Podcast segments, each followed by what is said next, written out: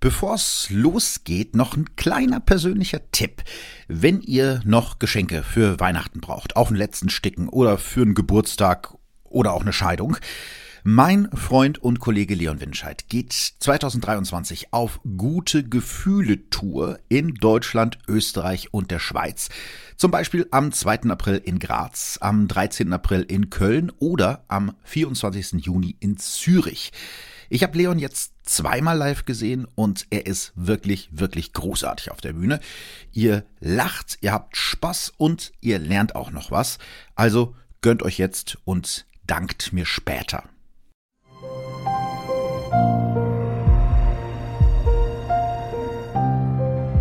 Verbrechen von nebenan.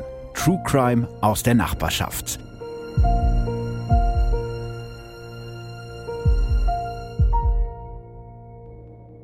Hallo und herzlich willkommen zu Verbrechen von nebenan. Diese Folge heute dreht sich um Wissenschaft und Forschung und deshalb bin ich sehr froh, dass eine meiner Lieblingswissenschaftlerinnen zu Gast ist. Ich habe tatsächlich Lieblingswissenschaftler und Wissenschaftlerinnen und du bist eine davon, Jasmin Schreiber. Hi Jasmin. Hi. Vielleicht mal kurz so zum Erklären, korrigier mich, wenn ich irgendwas vergesse. Du bist Biologin und Expertin für Wissenschaftskommunikation. Und genau darum geht's ja auch in dieser Folge, so ja der Kampf gegen Fake News, Kommunikation von Wissenschaft. Und du hast dich auch mit dem Thema dieser Folge sehr intensiv beschäftigt. Außerdem schreibst du unglaublich großartige Romane. Habe ich noch irgendwas vergessen? Ich habe ja auch einen Podcast, das hast du vielleicht Stimmt. noch vergessen. Bugtails genau. FM. Worüber redest ja. du da? Da rede ich tatsächlich über Wissenschaft mit meinem Kollegen Lorenz und wir erzählen so ein bisschen ja Geschichten aus der Forschung, aber halt auch immer wieder das Thema Fake News und solche Sachen kommt auch immer mal wieder vor. Also passt das ganz gut. Stimmt, das passt echt gut zum Thema der Folge. Fake News ist ein gutes Stichwort. Ich bin mir ehrlich gesagt jetzt schon sicher, haben wir auch im Vorgespräch eben schon gesagt, dass wir für die Folge ein paar böse Nachrichten bekommen werden. Aber ehrlich gesagt ist es mir das wert. Ich glaube dir auch, oder? Ja, ja. ja, es ist, glaube ich, wichtig, über gewisse Themen zu sprechen und das ist auf jeden Fall eins von diesen Themen. Inhaltswarnung gibt's ja bei mir immer vorab. In der heutigen Folge sprechen wir sehr intensiv über verschiedene Krebserkrankungen. Außerdem werden antisemitische Aussagen zitiert. Wenn ihr mit einem dieser Themen nicht gut klarkommt, dann überspringt diese Folge am besten. Einige Namen habe ich geändert. Jasmin, wie sieht's aus? Bist du bereit? Wollen wir starten? Ja, ich bin bereit. Steigen wir ein. Sehr schön. Der dunkelgrüne Tannenbaum ist an diesem Abend besonders geschmückt. Die Lichter in den Zweigen versetzen das Wohnzimmer in eine weihnachtliche Stimmung. Familie Rabel aus dem kleinen Örtchen Altusried im Allgäu sitzt an diesem Heiligabend 2009 zusammen, so wie viele andere Familien auf der Welt. Gebannt lauschen die sieben Kinder der Stimme ihrer Mutter, die gerade dabei ist, die Weihnachtsgeschichte vorzulesen. Obwohl das Weihnachtsfest in diesem Jahr so anders ist, gibt es ein paar Traditionen, die die Rabels unbedingt beibehalten wollen. Vor allem für ihre einzige Tochter bemüht sich die Familie darum, ein harmonisches Fest zu feiern. Sabine, die den Worten ihrer Mutter nur noch schwer folgen kann, ist zwölf Jahre alt. Ihre kurzen braunen Haare und ihr abgemagerter Körper lassen erahnen, was sie im letzten halben Jahr durchmachen musste. Vor fast genau sechs Monaten, am 1. Juli 2009, bekommt Sabine die Diagnose, die das Leben ihrer gesamten Familie auf den Kopf stellen wird. In ihrem Bauchraum finden Ärzte ein ballgroßes Geschwür. Krebs. Sofort wird Sabine in der Universitätsklinik in Tübingen behandelt. Eine Chemotherapie soll das Wachstum des Geschwürs stoppen und es bestenfalls sogar komplett zerstören. Die Ärzte der Tübinger Uniklinik sind optimistisch. Sie schätzen Sabines Heilungschancen auf etwa 70 Prozent. Nach der Chemotherapie in Tübingen wird Sabine für eine gezieltere Behandlung in eine Privatklinik in Oberbayern überwiesen. Wie viele andere Krebspatienten auch leidet die Zwölfjährige an Schmerzen und den Nebenwirkungen ihrer Medikamente. Kurz nach der Behandlung in Oberbayern sagt sie, Mama, ich habe keine Angst vom Sterben und ich will keine Chemo mehr. So zumindest wird es ihre Mutter Edith später erklären. Sabines Eltern, Edith und Franz, beschließen, dass ihre Tochter keine weitere Chemotherapie machen wird. Nach ihrer Aussage eine, Zitat, Entscheidung aus Liebe. Genau in dieser Zeit fällt Edith Rabel ein Heft über einen Arzt in die Hand, dem sie in den nächsten Monaten blind vertrauen wird. Sein Name ist Rike Gerd Hamer. Er ist ausgebildeter Internist und hat eine angeblich revolutionäre neue Heilungsmethode gefunden, die sogenannte eiserne Regel des Krebses.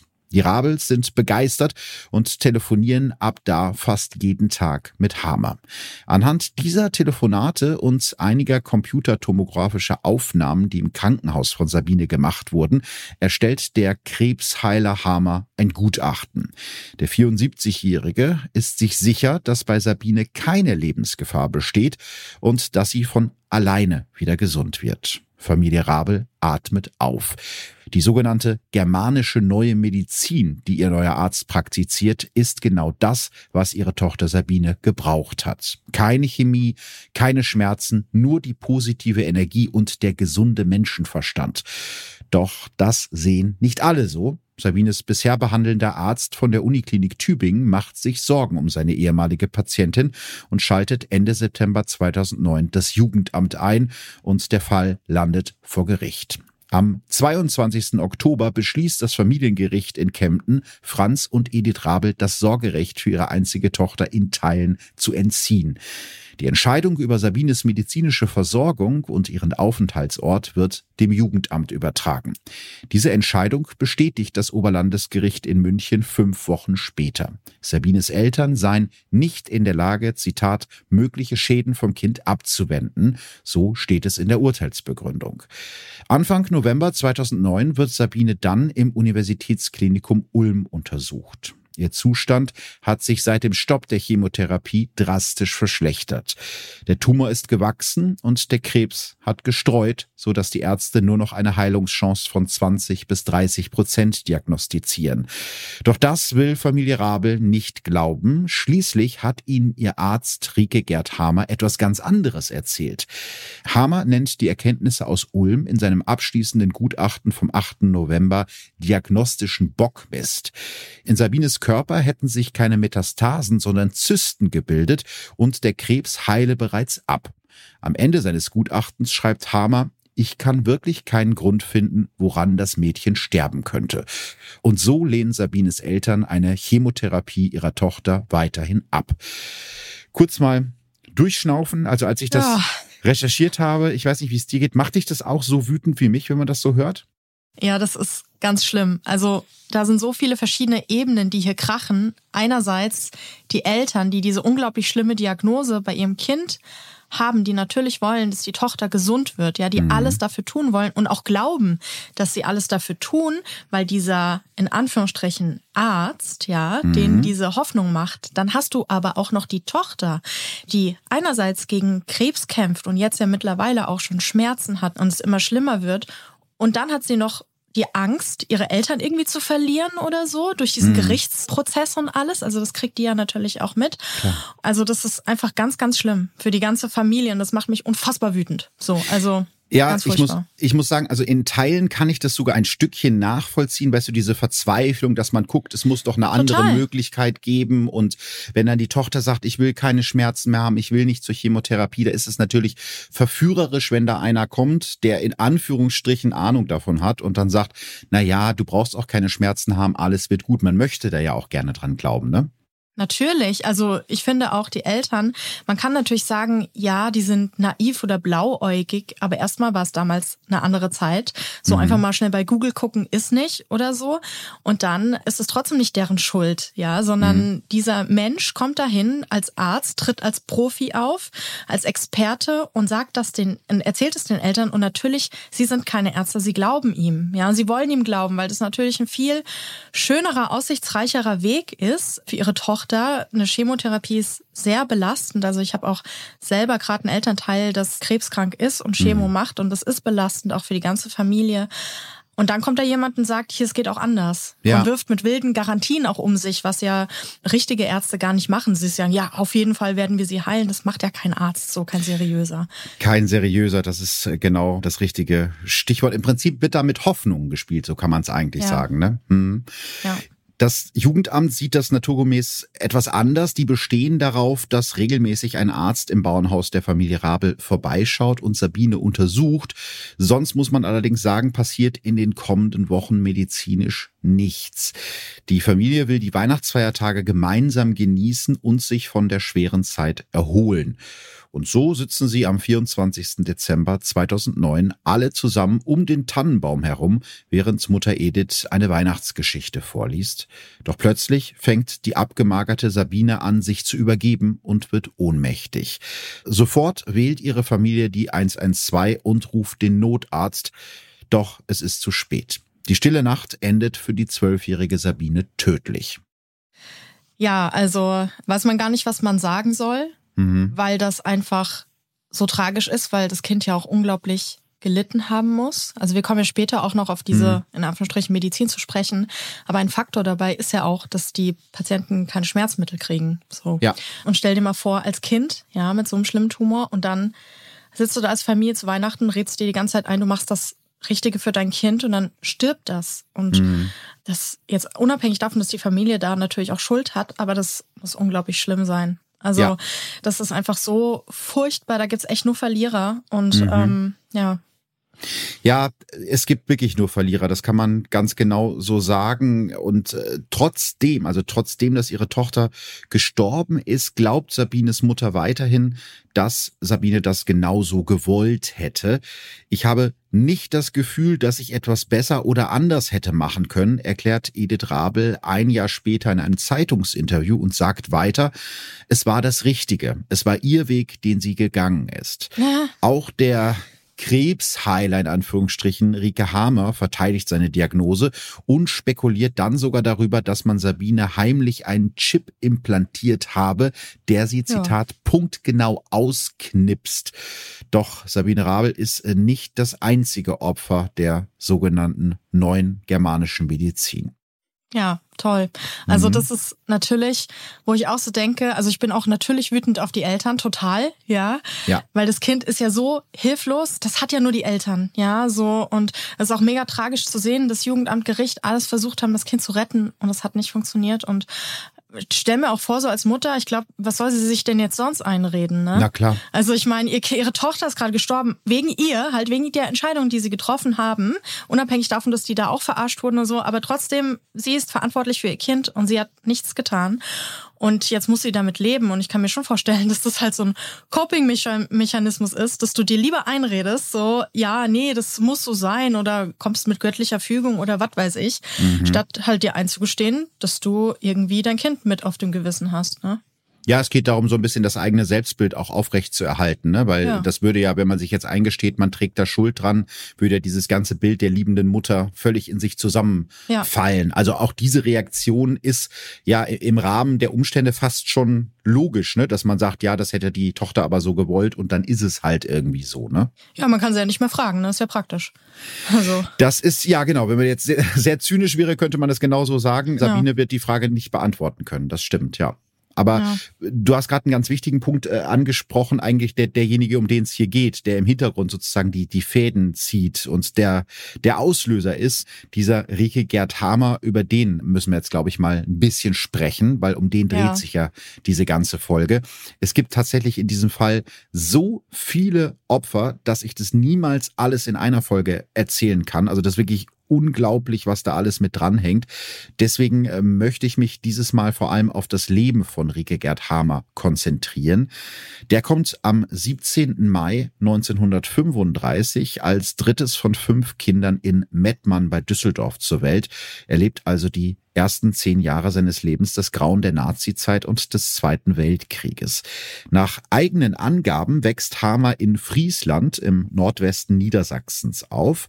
1953, also mit gerade mal 18 Jahren, macht er in Krefeld sein Abitur und beginnt an der Uni in Tübingen Medizin und evangelische Theologie zu studieren.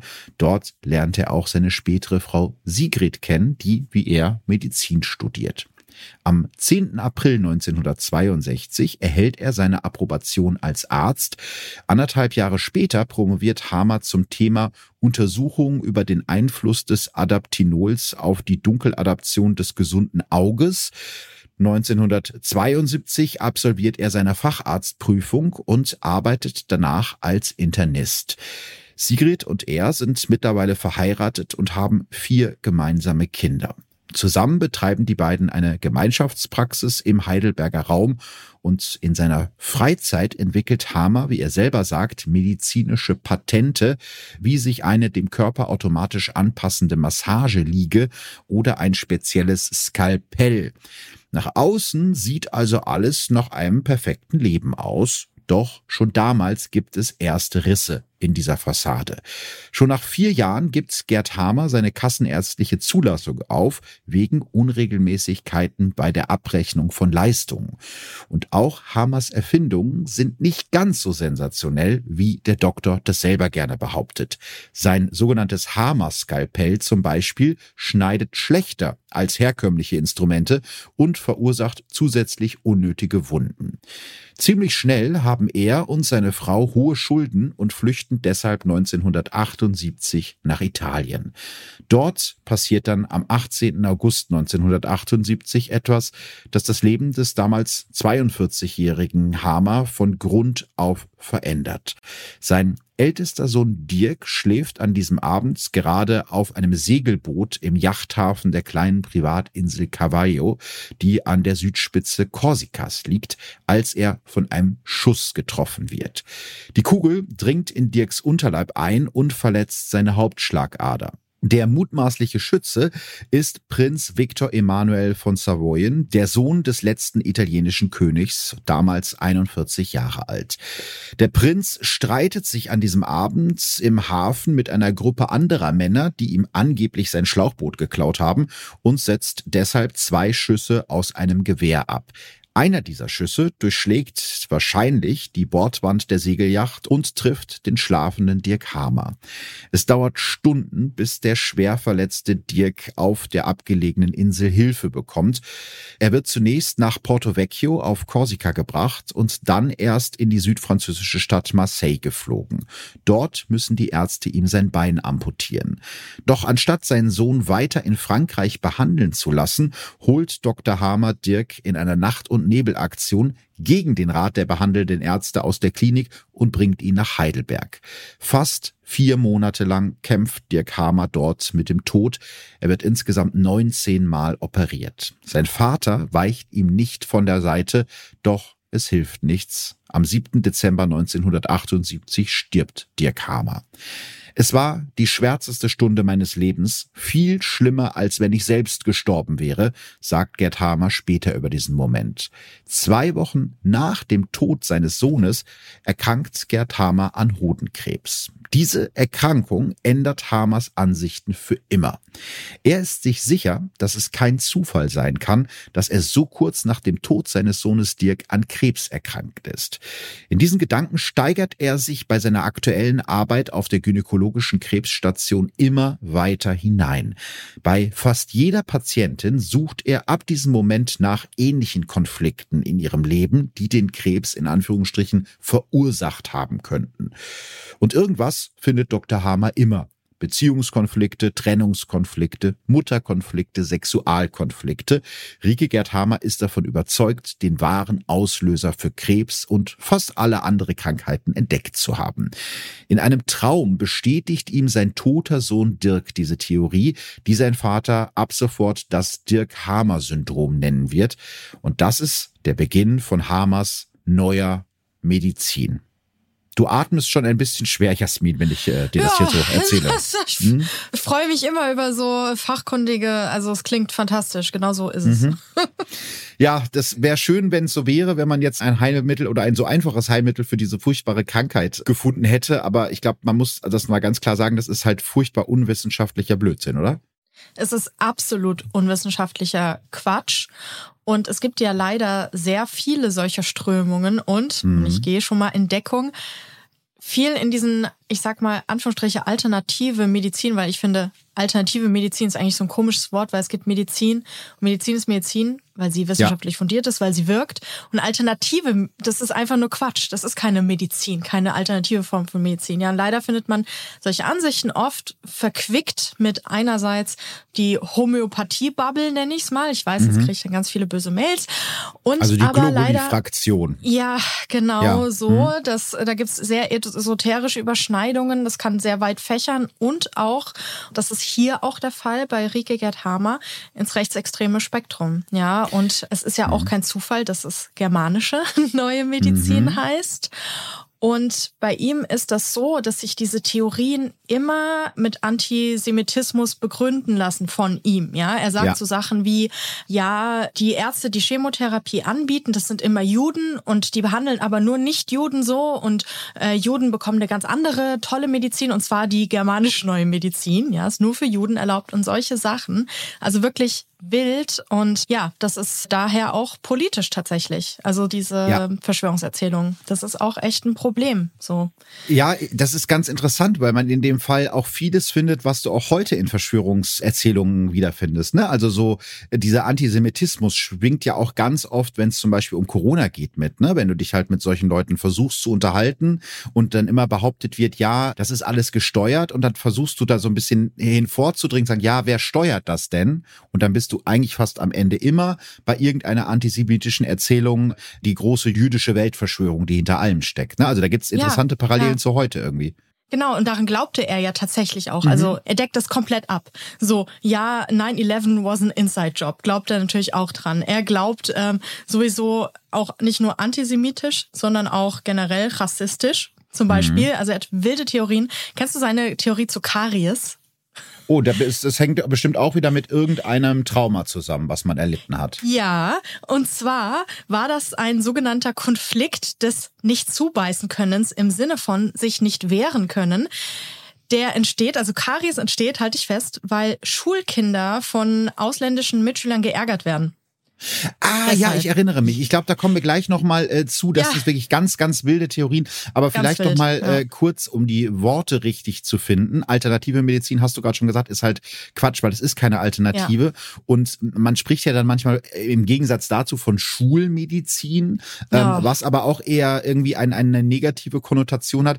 Man müsste eigentlich nur von Medizin sprechen. Genau. Oder ja, was soll man sagen, wissenschaftliche Medizin? Wie, wie würdest du es nennen? Medizin. Ich würde einfach Medizin nehmen. Medizin ja. ähm, ist etwas, was Hand und Fuß hat, ja, das irgendwie eine Evidenzbasis hat, wo man weiß, okay, das wirkt so. Vielleicht weiß man nicht immer, wie genau es wirkt. Antidepressiva zum Beispiel weiß man nicht, mhm. noch nicht so genau, wie es wirkt, aber man sieht in Studien, okay, es wirkt so, ja. ja. Und aber wenn man jetzt mit solchen Fantasiesachen kommt, das hat nichts mit Medizin zu tun. Das ist, da wird einfach dieser Begriff missbräuchlich verwendet und gerade dieses germanische neue Medizin, ja, das ist ja so nach dem Motto, oh, die alte Schulmedizin. Das sind die neuen Erkenntnisse. Erkenntnisse, das wirkt viel besser, ist viel fortschrittlicher, ja. Und dann wird das ja auch immer als in Anführungsstrichen sanfte Alternative verkauft. Was wir jetzt hier gerade bei dem Fall auch gesehen haben, mhm. dass natürlich viele medizinische Behandlungen auch belastend sind für die Patientinnen und Patienten. Mhm. Und natürlich wünscht man sich dann irgendwie ja eine sanftere Alternative, aber die gibt es dann halt einfach nicht. Also es ist ja nicht so, dass ich zum Arzt gehe und der sucht dann die schlimmste, schmerzhafteste, grausamste äh, Methode raus, um mich zu behandeln, sondern das ist dann halt schon die Behandlung. Und ja, wenn man da jetzt mit irgendwas streicheln und Globuli und sich wegwünschen, Konfliktgespräche kommt, das ist Schwachsinn. Mhm. So. Und das finde ich auch, was da auch richtig mies ist bei diesem, das will ich auch nochmal sagen, bei diesem, seine Theorie mit den Konflikten, ja. Mhm. Weil er sagt damit ja quasi, so, wenn jetzt die Person trotzdem an Krebs stirbt, ist sie halt irgendwie selber schuld, weil sie hat ihre Konflikte ja. nicht gelöst.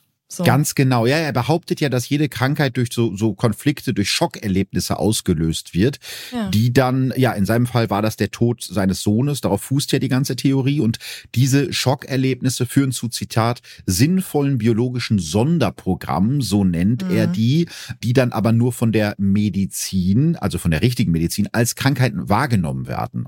Also das ja. war jetzt in, in Hamers Fall der Hodenkrebs und dieses Sonderprogramm ist laut Hamer keine Krankheit, sondern Teil eines körpereigenen Heilungsprozesses. Diesen dürfe man auf keinen Fall durch Operationen oder Medikamente stören. Ne? Also das ist auch schon vom Gedanken her total irre. Sobald ja. dieser Konflikt erkannt und aufgelöst werde, heile der Krebs dann von alleine. Und das war genau das, was du gerade gesagt hast. Die Leute, bei denen es halt nicht heilt, die sind selber schuld, weil die haben den Konflikt nicht aufgelöst. Ne? Also ja, das ist eher, genau. das ist die eiserne Regel des Krebs, äh, wie er es nennt, mit der Begründung der germanischen neuen Medizin fasst er seine Theorie in fünf biologische Naturgesetze, so nennt er sie. Diese gelten laut Hamer für Tiere, für Menschen und auch für Pflanzen. Also er kann irgendwie gleich alles behandeln. 1981, also zwei Jahre nach der Hodenkrebsdiagnose, lässt Hamer sich den Krebs in Tübingen, und das finde ich sehr interessant, wegoperieren. Angeblich ja. auf eigenen Wunsch. Die behandelnden Ärzte hätten laut Hamer lieber noch gewartet. Und das ist doch jetzt wirklich spannend, oder? Ja, das ist ja oft so bei diesen ganzen Gurus und alles, die dann sagen, ja, kein Krebs, keine Behandlung und sowas. Und dann selber aber gehen sie zur bösen Schulmedizin und lassen das wegmachen und lassen das richtig behandeln. Ne? Da sagt er auch so nach dem Motto, na, danach habe ich die Erkenntnisse gewonnen und hätte ich das vorher gewusst, hätte ich mich nicht operieren lassen. Als ob. Ja, Sorry, ja. Als ob, ganz ehrlich. So, das ja. ist so typisch so Sektenführer oder Gurus. Das Stimmt. ist ja schon fast eine sektenartige Struktur. Die machen alles, was verboten ist. Also zum Beispiel in vielen religiösen Gruppen, die haben dann Sex, die trinken Alkohol und so, ja. Nach vorne rum, aber tun sie so, nee, nee, ich, oh, ich bin super. Und erwarten aber von den Anhängern, genau diese Regeln zu befolgen, tun es selber nicht. Also immer gern genommen die Anhänger, die in Armut leben sollen und äh, das Geld ja. dann an die Sektenführer weitergeben, die sich davon ein schönes genau. Leben machen. Ja, genau. Ja, er hat halt gesagt im Nachhinein, ach, hätte ich das mal nie gemacht, wie du es gerade schon angesprochen hast, weil damals hatte er noch nicht seine eigene Methode und diese Methode, die er jetzt gefunden hat, die will er unbedingt verbreiten. Noch im selben Jahr, also 1981, verfasst er einen Artikel mit dem Titel Das Hamer-Syndrom und die eiserne Regel des Krebs und reicht ihn als Habilitationsschrift an der Uni in Tübingen ein. Also kurz zur Erklärung. Eine Habilitationsschrift ist eine wissenschaftliche Arbeit, mit deren Erwerb man an einer Hochschule lehren darf. Habe ich das richtig zusammengefasst. Ja, ne? Ja, genau. Kannst dann Professor werden zum Beispiel. Genau, dann kann man Professor werden. Allerdings klappt das in dem Fall nicht. Die Hochschule Komisch. lehnt die Habilitation ab. Seltsam, weil ja. sie hm. unwissenschaftlich ist und außerdem Was? die Belege fehlen. Sehr große Überraschung. Also für uns nicht, aber für den Hammer wahrscheinlich äh, schon. Hat etwa nicht gereicht, dass er sagt, mein Sohn hat es mir im Traum erzählt? Ja, Genau, also Komisch. irgendwie ist das wissenschaftlich nicht hm. ganz anerkannt worden. Noch 2010 wird Hammer vor Gericht ziehen, doch seine Klage wird abgewiesen. Also er versucht irgendwie juristisch da dann auch ranzukommen, was er eigentlich gar nicht müsste, weil das ist ja aus seiner Sicht alles Schulmedizin. Aber scheinbar ist ihm das dann doch wichtig. Mhm. Mittlerweile fühlt er sich außerdem verfolgt, wie er selbst sagt, von Anwälten, Agenten, Detektiven und anderen Abgesandten des italienischen Königshauses. Ah. Gleichzeitig äh, fängt er auf eigene eigene Faust an, Krebspatienten mit seiner selbst entwickelten neuen Medizin zu behandeln. Bald beschränkt er sich nicht mehr nur auf Krebs, sondern will auch alle anderen Krankheiten mit dieser Methode heilen können. Jede Erkrankung im Körper würde durch Programmierungsfehler im Gehirn ausgelöst, erzählt er im September 1982 stolz in der Talkshow 3 nach 9 auf Radio Bremen. Der andere Mediziner oder ich möchte sagen der richtige Mediziner, der auch im Fernsehstudio sitzt, ist so fassungslos über Hamers Ausführung, dass er irgendwann gar nichts mehr sagt. Und tatsächlich werden die Theorien von Dr. Hamer immer seltsamer. Karies zum Beispiel wird bei Kindern seiner Ansicht nach nicht durch Bakterien, sondern durch den psychischen Konflikt des Nicht-Zubeißen-Könnens ausgelöst. Das ja, hattest du ja gerade schon erwähnt. Ne? Und der kommt aber nur dadurch, dass die Kinder sich nicht wehren können gegen ältere, natürlich ausländische Schüler. Die werden natürlich. nicht von deutschen Schülern gestört, sondern von ausländischen. Und weil sie sich nicht wehren können, haben sie diesen Konflikt des Nicht-Zubeißen-Könnens, der dann zu Karies führt. Masern oder Neurodermitis werden laut Hamer durch einen fehlenden Kontakt mit der eigenen Mutter ausgelöst und AIDS, das finde ich das allerkrasseste, wird für Gerd Hamer nicht durch HIV-Viren ausgelöst, sondern ist eine Allergie gegen das männliche Smegma. Deshalb, oh. so führt es der Arzt weiter aus, würden Juden auch nicht an AIDS erkranken, weil die ja alle beschnitten sind. Ja, kennt, weiß, es klingt alles total normal. Also klar. Mhm. Und klar sind es die Ausländer und die Frauen sind auch schuld, die Mütter, natürlich. Die Mütter sind schuld, genau. Und ja. da sind wir jetzt eben auch so das, das erste Mal in diesem antisemitistischen Bereich. Ne? Also äh, ja. irgendwie steckt, egal wo was schief läuft, da stecken dann immer die Juden dahinter. Und das ist bei ihm ja. auch so, ne? Auf jeden Fall. Also das zieht sich ja durch sein ganzes äh, wirken. Und ich habe extra für die Folge heute, für dich, mhm. äh, gestern mal bei Telegram ein bisschen geguckt. Ich habe mich hinabgewagt. Bist du freiwillig bei Telegram? Oh Gott, oh Gott. Äh, ich, ich recherchiere da manchmal. Ja. Auch wenn Hammer jetzt natürlich schon lange nicht mehr äh, praktiziert oder relevant ist. Seine Anhänger führen seine ganzen, ja, seine Ideen und seine Lehren mhm. leider weiter. Es hat sich sehr verbreitet und es gibt da jetzt auch so neue Gurus, die sich mit dieser germanischen neuen Anführungsstriche Medizin befassen und ich habe mir da so ein Webinar angeguckt und da mhm. geht's auch direkt, also diese Ideen, ja, ähm, dann er steigt erst normal ein dieser Typ und sagt, mhm. ja, ähm, ich glaube ja schon an die runde Erde. Da denkst du erst so puh und dann kommt aber etwas, ja. ja ja, aber an die jüdische Weltverschwörung halt schon. Ne? So. Also, okay. Und dann mhm. direkt so am Anfang, da geht's auch direkt los mit, ja, äh, wenn man schwanger ist, kann man keinen Krebs kriegen. Also, also wirklich geht wow. wild los. Und immer zwischendrin sind's halt immer irgendwie die Juden. So. Na, also, ja. ja. Es ist, glaube ich, dann keine Überraschung, dass der Hammer auch in der Reichsbürgerszene aktiv ist. Er behauptet zum Beispiel 2013 in einem Brief an das Landgericht Hamburg, Deutschland sei ein alliiertes Besatzungsgebiet, das weder eine gültige Verfassung noch eine echte Justiz habe. Also der absolute Reichsbürger-Klassiker. Darüber hinaus verbreitet Rike Gerd Hamer immer wieder antisemitische Verschwörungserzählungen. So sind die meisten Krebsärzte seiner Meinung nach Juden, die ihren Patienten bei der Chemotherapie Chips mit Giftkammern implantieren, per Satellit können die Patienten dann gezielt getötet werden. Das ist irgendwie so ein ah. Wahnsinn, dass ich mir gar nicht vorstellen kann, dass es Leute gibt, die das glauben, aber die gibt es ja ganz offensichtlich, ne? Ja, also ich, ich hätte ehrlich gesagt lieber, wenn mir mal jemand so einen Chip einpflanzt, dann hätte ich gerne einen mit gescheit Internetempfang. Ist ja in Deutschland immer schwierig und Netflix. Stimmt. Ja, so, wenn du so, also ja, ich mein, mit der eigenes WLAN-Router dabei hast. Ja. Ja, so mit der Corona-Impfung und so. Ich habe alles gehofft, dass ich da vielleicht irgendwie jetzt bisschen besser LTE oder so Abdeckung. Ich mein, stell mal vor, bei uns in Deutschland werden uns Mikrochips ein, äh, eingepflanzt, die äh, uns töten auf Knopfdruck. Wie soll das gehen? Wir haben hier nirgends Netz. Also zumindest nicht, wenn ich in der Bahn fahre oder auf der Autobahn. Das heißt, wenn man so ein Mikrochip hat, am besten neben der Autobahn campen, weil da, da ist Stimmt. Eh kein Netz. Ja, manchmal sind ja. diese Funklöcher in Deutschland noch für was gut. Also sie retten diese, uns. Sie retten uns, ja, äh, aber diese Erklärung mit dem Chip, die zaubert er dann ja auch aus dem Hut, äh, als die Sabine gestorben ist, ne, von der habe ich ja am Anfang schon erzählt. Und mhm. auch besonders krass fand ich dieses Zitat von ihm, was ich gefunden habe. In Deutschland kriegt kein Jude Chemo. Wir Nichtjuden werden gezwungen, weiterhin die jüdische Schulmedizin zu praktizieren. Damit macht er sich natürlich Fans in der rechten Szene mit solchen Aussagen und um das mal mhm. ganz klar zu machen, das ist erstens äh, riesen, riesen, riesengroßer Quatsch und zweitens ekelhaft antisemitische Fickscheiße, um das jetzt mal so deutlich ja, zu sagen. Total. Ich habe das nur zitiert, damit ihr hört, was das für ein irrer Typ ist, also was der da irgendwie in die Weltgeschichte rausbläst und leider findet er halt auch trotzdem immer noch Leute, die ihm das glauben. Ja. Weil Hamer ja schon seit Jahren keine kassenärztliche Zulassung mehr hat, auch das ist nicht so wirklich überraschend, behandelt er seine Patienten in Deutschland und Österreich in sogenannten Privatpensionen. Bei Krankenhäusern darf er das wahrscheinlich nicht nennen, hm, die dann nee. so wohlklingende Namen haben wie Dammersmoor oder Rosenhof und das natürlich ohne Genehmigung der örtlichen Behörden. In diesen Pensionen verspricht er seinen schwerkranken Patienten eine schmerzfreie Heilung ohne Medikamente oder Bestrahlung.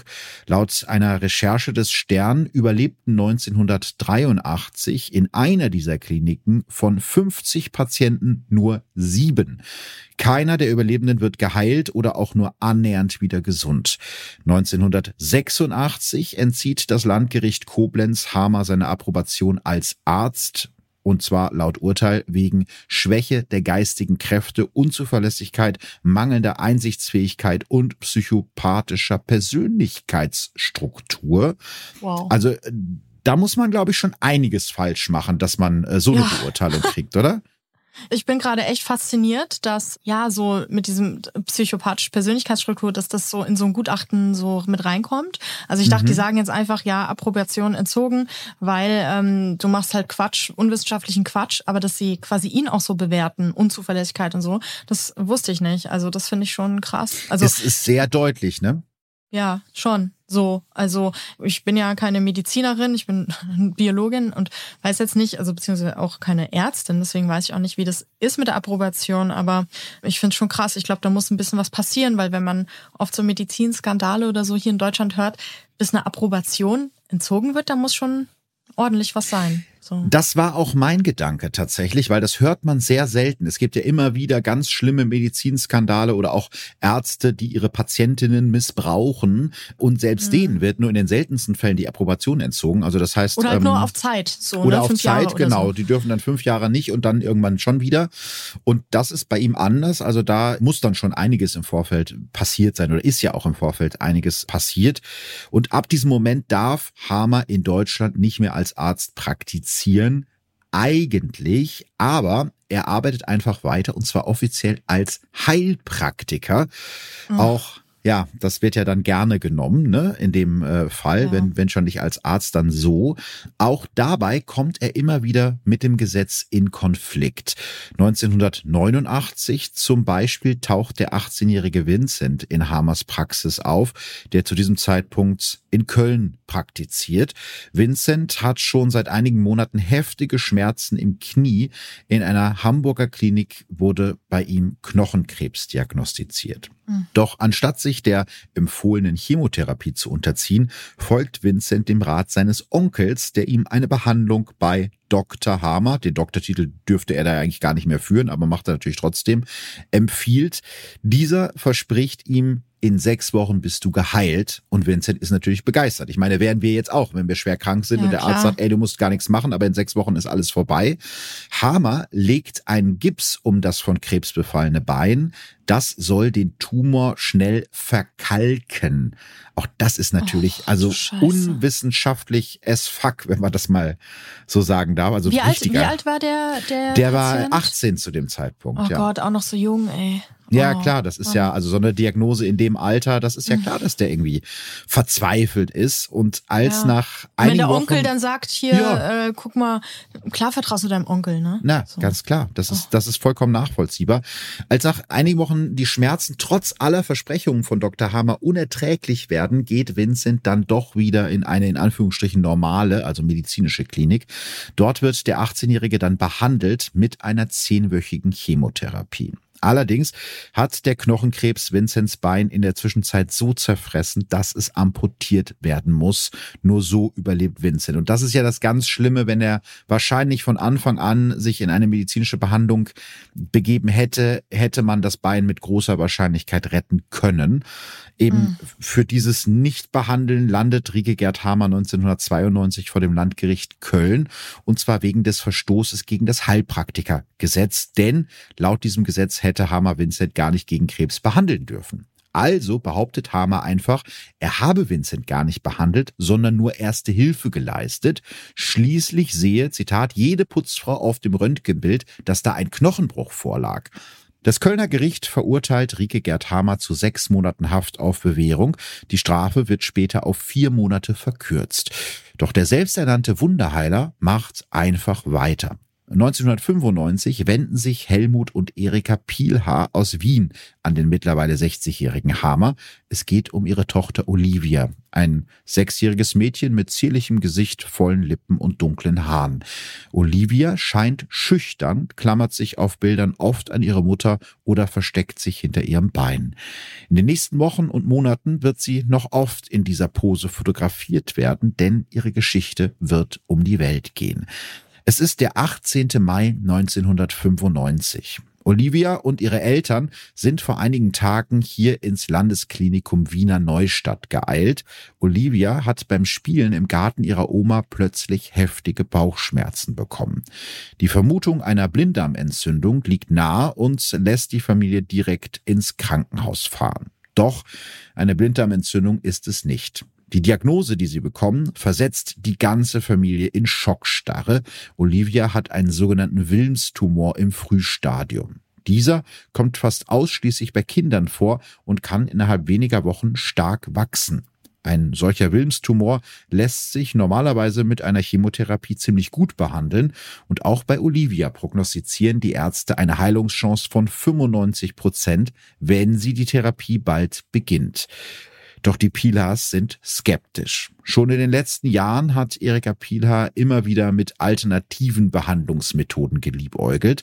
Sie lässt sich Medikamente verschreiben und wirft sie dann doch in die Mülltonne, anstatt sie einzunehmen. Und auch bei ihrer Schuppenflechte habe die wissenschaftliche Medizin versagt. Da ist sich Erika Pilar sicher. Deshalb ist sie auch für ihre Tochter auf der Suche nach einer Heilmethode ohne Medikamente. Ihr Mann Helmut erklärt dazu später in einem Interview mit dem Fokus, die derzeitige schulmedizinische Krebstherapie steckt absolut in einer Sackgasse. Entsprechend steigt die Krebssterblichkeit. Drei Tage nach Olivias Diagnose stoßen die Pilas auf Rike Gerd Hamer und sein Versprechen. Und schon am nächsten Tag stehen sie in seiner Praxis und sind natürlich hellauf begeistert. Ja, ich bin nicht begeistert. Das ja. sechsjähriges Mädchen mit einem Krebs, den man zu 95 Prozent heilen kann und die jetzt schon Bauchschmerzen hat und alles und noch so jung und klein, also das ist, boah, ich weiß jetzt schon, das wird beschissen ausgehen, oder? Ja, also Hamer hat natürlich eine ganz eigene Diagnose. Ja, kann ich mir denken. Er äh, diagnostiziert bei Olivia zunächst Blähung und dann aber, oh Staune, oh Staune, ein Lebertumor. Daran, jetzt wird's aber richtig verrückt, sind laut Hamers Theorie Schnitzel schuld. Was? Ja. Schnitzel. Mutter, ja, Schnitzel. Mutter Erika Pieler hatte im September 1994 angefangen, als Werklehrerin zu arbeiten. Deshalb war Familie Pieler zu Olivias Oma mütterlicherseits gezogen. Die bekocht Olivia von da an nach der Schule, zum Beispiel mit in Öl gebratenen Schnitzel, die Olivia nicht so richtig gerne mag. Und für Rike Gerthamer ist das ein ganz klarer Fall. Olivia leidet wegen des Umzugs unter einem Fluchtkonflikt und wegen der ungeliebten Schnitzel von Oma unter einem Hungerkonflikt. Alter. Ja. Wow, also das ist so dermaßen ich weiß nicht, wo man im Enddarm rumkramen muss, um sich das aus dem Arsch zu ziehen. Sorry, dass ich das so sage. ja. Oh Gott, das ist aber, oh, das macht mich so wütend schon direkt wieder. Also ist jetzt natürlich schon wieder irgendwie ein bisschen das Kind schuld und die Mutter und die Oma sind jetzt schuld. Also. Die Mutter ist schuld, weil sie arbeiten geht. Ja. Aber also bevor es zu Nachfragen kommt, äh, versichert Hamer der Familie, ich bin derjenige in Europa, der am meisten davon versteht. Ja, die äh einzig richtige Behandlungsmethode für Olivia ist laut Hamer, diesen Konflikt aufzulösen. Dafür schlägt er der Familie vor, dass Mutter Erika ihren neuen Job als Werklehrerin aufgibt und sich wieder komplett um ihre Kinder kümmert. Ne? Oh, da sind wir wieder Gott. bei dieser Gott, oh äh, sehr konservativen rechten Ideologie. Die Mutter ja. hat zu Hause zu bleiben und sich um die Kinder zu kümmern, dann läuft's auch in der Familie. Und ja. er sagt wirklich, nur so könne Olivia geheilt werden. Das überzeugt die Pilars. Sie beschließen, die Therapie ihrer Tochter bei Hamer zu beginnen. Doch ähnlich wie im Fall Sabine schaltet sich auch hier der bisher behandelnde Arzt ein. Dr. Olaf Arne Jürgensen sagt damals in einem Interview mit dem ORF, ich kann einfach nicht zuschauen, wie jemand sein Kind zum Fenster hinauswirft. Der Chefarzt erstattet Anzeige beim Jugendgericht, das den Pielhaas das Sorgerecht entziehen will. Doch Erika und Helmut Pielhaar sind schneller. Mit Hilfe der Sekte Fiat Lux, in der sich Helmut seit einiger Zeit engagiert, flüchten die Pielhas mit ihrer Tochter Olivia und ihren anderen beiden Kindern über Kärnten und München nach Malaga in Spanien, wo Hamer mittlerweile praktiziert. Kurzer Einwurf, diese Sekte Fiat Lux wäre eigentlich noch mal eine eigene Folge wert. Die sagt mir was. Ist das diese Schweizer Gurufrau? Das ist die Schweizer Gurufrau Uriella, die, glaube ich, ja. ihr eigenes Badewasser an ihre Jünger verkauft ja. hat. Also das wäre oh Gott, ja. definitiv noch mal eine eigene Folge wert. Das war, ich oh. glaube, so Ende, Mitte, Ende der 90er so ein Riesending. Ja, ja, ich diese, erinnere mich. Ich habe auch ihr Bild im Kopf. Ja, ja. ja mhm. Hm, die war auch, ist irgendwie durch sämtliche Talkshows gegeistert.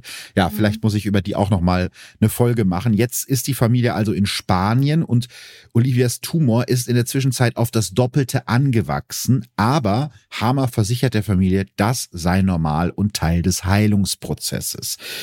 Dass Olivia nichts mehr ist, schiebt Hamer darauf, dass sie aus ihrer gewohnten Umgebung herausgerissen wurde. Medien in ganz Europa berichten über die Geschichte der sechsjährigen Olivia und ihrer Flucht. Ein deutsches Kamerateam von Spiegel TV entdeckt die Pilars in Spanien und interviewt die Eltern und ihren Heiler. Ich glaube, dass Olivia ein Meilenstein werden wird, weil sie der neuen Medizin zum Durchbruch verhelfen wird, erklärt Rike Gerd Hamer den Journalisten. Anschließend lässt er die sichtlich geschwächte Olivia am Strand entlanglaufen, um zu demonstrieren, wie gut es ihr angeblich geht. Und das ist auch schon so ekelig. Dem geht's ja noch nicht mal ansatzweise um ja. dieses Mädchen und darum, dem Mädchen zu helfen, sondern nur darum, seine komische Methode da zu promoten. Total. Ich denke, ich frage mich die ganze Zeit, ob der da wirklich so krass fest dran glaubt und so. Mhm. Ähm, oder andererseits oder ob er psychisch krank ist, aber andererseits denke ich mir, ist mir halt auch scheißegal, ganz ehrlich, so warum ja, er das macht, so das, weil das ist einfach oh. falsch. Ja, ja, ich glaube. Ich finde es auch krass, dass die Journalisten da schön gemütlich Interview machen, hat sich so ein bisschen Gladback-Touch für mich, weißt Total. du, die äh, Behörden versuchen, die zu finden, dieses Mädchen zu retten und irgendwelche Journalisten stellen sich hin und machen ein Interview. Also, ja, ich glaube, das ist, das ist ein Thema, über das wir später auf jeden Fall nochmal reden müssen, äh, inwieweit mhm. man auch den Aufstieg von dem Hammer überhaupt erst ermöglicht hat, dadurch, dass mhm. man ihn so oft interviewt hat. Also genau das, was du gerade sagst. Und was seine Motivation angeht, ich könnte mir vorstellen, das ist auch wie bei vielen Sektengurus. Das Beispiel hatten wir jetzt mehrfach, dass die oft diese Welt aufbauen um irgendwelche Vorteile für sich daraus zu erziehen, finanziell, sexuell, wie auch immer. Ne? Also, dass die das machen, um Leute ja. auszubeuten, aber dann irgendwann selber anfangen, an die Scheiße zu glauben, die sie den ganzen Tag erzählen. Also das ja. ist, glaube ich, bei ihm auch so eine Mischung aus, aus beidem. Es ist halt ganz schlimm, wie es um die Olivia steht in der Zwischenzeit. Also der Tumor ist so groß wie ein Fußball. Sie kann kaum noch atmen und erst jetzt geben die Pilas auf und kehren nach Wien zurück, um Olivia dort behandeln zu lassen. Die Ärzte dort sind schockiert. Olivias Bauch ist so angeschwollen, dass er aussieht wie bei einer erwachsenen Frau, die Zwillinge erwartet. Olivia bekommt keine Luft mehr und wimmert nur noch. Ihre Ärzte beginnen mit einer Chemotherapie und versuchen, ihr Leben zu retten. Hamer selbst ist natürlich nicht schuld an Olivias Zustand. Die ist doch schon tot, getötet von der Chemo, so sagt er selbst. Oh Laut Hamer wird Olivia von den Wiener Ärzten nur am Leben gehalten, um ihm eins auszuwischen. Aber ich bin nicht der Gejagte, erklärt Hamer dem Spiegel, ich bin der Jäger. Für TV-Sender, Magazine und Zeitungen ist der Wunderheiler Rieke Gerd Hamer mittlerweile ein beliebter Interviewpartner und mit jedem seiner öffentlichen Auftritte wächst seine Anhängerschaft und auch das ist ja wieder so ein Phänomen, was wir bei der Corona-Pandemie auch gehabt haben. False ja. Balance. Genau das ist es. Vielleicht kannst du den Begriff mal für diejenigen, die noch nie davon gehört haben, ganz ja. kurz mal erklären. Ich habe dazu tatsächlich gestern einen sehr interessanten Nachrichtenbeitrag gehört. Mhm. Und zwar False Balance heißt quasi, dass irgendwie propagiert wird, dass man immer beide Seiten hören soll. Ja, mhm. und sagen wir mal, einer sagt, Erde ist eine Scheibe, andere sagt, Erde ist rund. Ja, dann holt man beide in die Sendung und die diskutieren. Mhm. Und für die Zuschauenden entsteht der Eindruck, dass man es mal so, mal so sehen kann. Ja, als ob das also, gleichbedeutend das wohl, wäre oder, ja, oder genau, gleich als ob viel das wirklich wert. so hm? genau, dass es so debattiert wird. Was da aber nicht sichtbar ist, dass zum Beispiel eine Million Menschen äh, jetzt aus irgendeiner Gruppe an die runde Erde glauben und drei Leute an die flache Erde und trotzdem dadurch, dass da 50-50 die auftreten in der Show, wirkt es halt ganz anders vom Verhältnis her. Mhm. So, ne? Und gestern war ein sehr interessanter Nachrichtenbeitrag, da ging es auch darum, da ging es um die BBC und dass gerade öffentlich-rechtliche Sendeanstalten werden generell auf der ganzen Welt äh, sehr angegangen, vom rechten Rand, sage ich mal. Mhm. Und die versuchen sich deshalb immer, sagen, okay, damit wir nicht kritisiert werden, holen wir uns immer beide Seiten in die Sendung. Und dabei entsteht der Eindruck, dass die gleichbedeutend sind. Und die sagen dann auch, ja, es ging um den Brexit, da hole ich mir eine Stimme da, die sagt Brexit blöd, ja, wie die meisten Wissenschaftler, Wirtschaftswissenschaftler. Und die mussten irgendwie wochenlang suchen, um einen zu finden, der sagt, nee, Brexit ist eine gute Idee. Und dann wirkt es in der Sendung aber so, als, ja, als sei das so eine ganz normale Debatte, wo es viele Anhänger gibt und äh, da kann man schon mal drüber diskutieren. Ja, also mich erinnert das so im Kleinen an eine Podiumsdiskussion, die ich vor hunderten Jahren mal moderiert habe. Da ging es um Bürgermeisterkandidaten, die sich vorgestellt haben, ja. Und mhm. da waren halt die normalen Parteien dabei, wie man sie halt alle kennt, SPD, CDU, Grüne, FDP.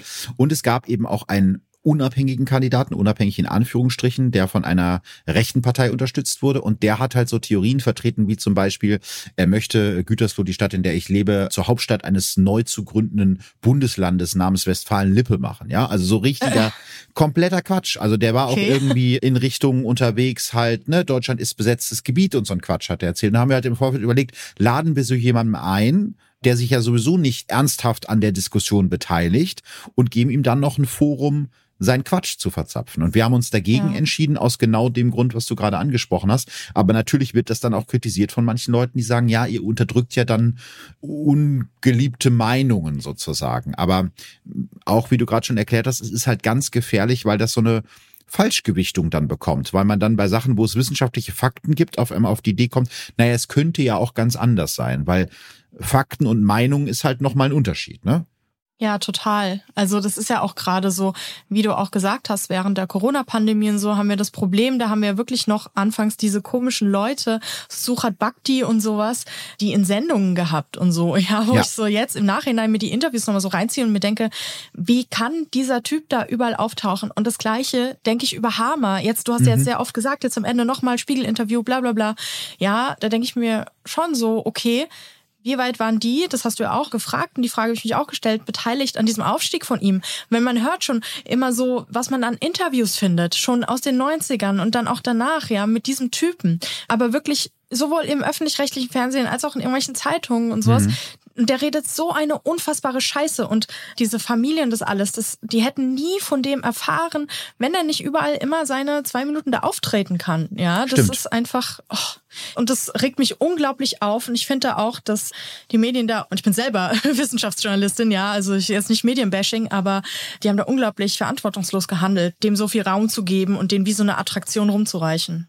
Absolut. Also da gibt's auch äh, in diesem Fall wirklich mehrere Beispiele für. Am 5. Äh, Juli 95 zum Beispiel ist Riege Gerd Hamer zu Gast in einer Diskussionsrunde vom Sender ORF, also wieder öffentlich-rechtliches Fernsehen in Österreich.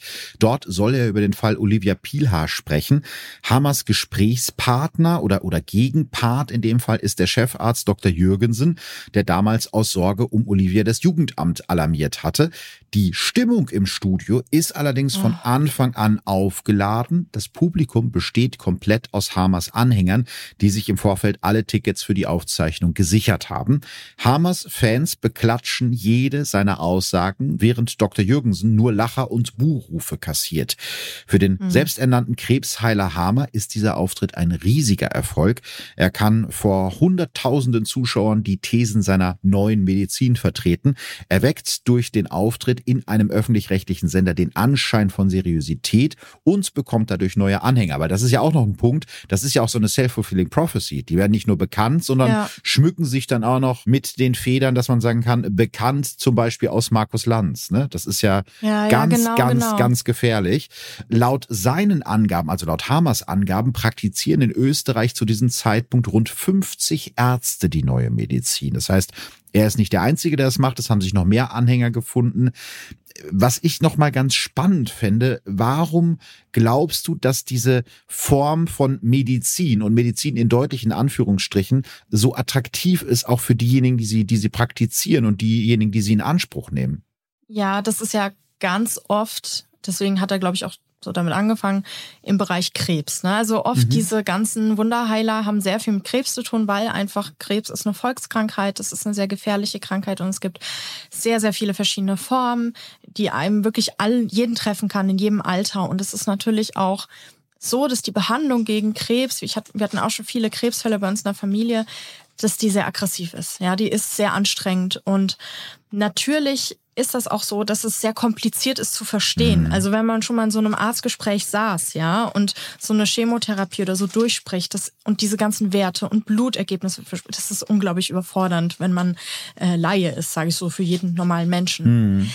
Ja, und wenn man dann natürlich so eine Alternative geboten bekommt, die so formuliert ist, dass man sie versteht. Ne? Also ich meine, was er den Leuten erzählt, die verstehen das, die können es durchdringen und die denken vielleicht so, ja, es klingt eigentlich schon logisch. Ne?